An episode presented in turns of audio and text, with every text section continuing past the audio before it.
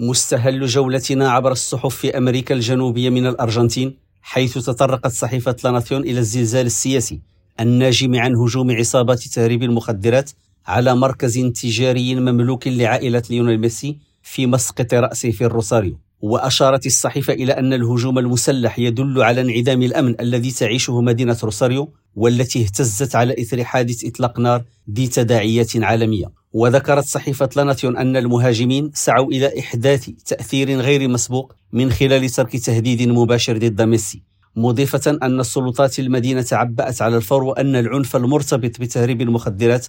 أصبح حاضرا في الحملة الانتخابية. وإلى الإكوادور حيث ذكرت صحيفة اليونيفرسو أن مجموعة من 26 من الرؤساء الحاليين والرؤساء السابقين المحافظين من إسبانيا وأمريكا اللاتينية أعربوا عن دعمهم للرئيس الإكوادوري غييرمو لاسو بعد تقرير صادر عن لجنة برلمانية برعاية المعارضة يدعو إلى محاكمة سياسية ضد رئيس الدولة. وأعرب بيان المبادرة الديمقراطية عن القلق إزاء اعتزام أحزاب المعارضة والمنظمات الاجتماعية والجمعية الوطنية عزل الرئيس غييرمو لاسو وفي الأوروغواي حللت صحيفة البايس الخطاب الاقتصادي الذي ألقاه الرئيس لويس لاكايي بو أمام الكونغرس حيث سلطت الضوء على التخفيضات المعلنة في الضريبة على الدخل وعلى معاشات التقاعد. وأضافت الصحيفة أنه بحسب الرئيس فإن هذا التخفيض سيستفيد منه 75%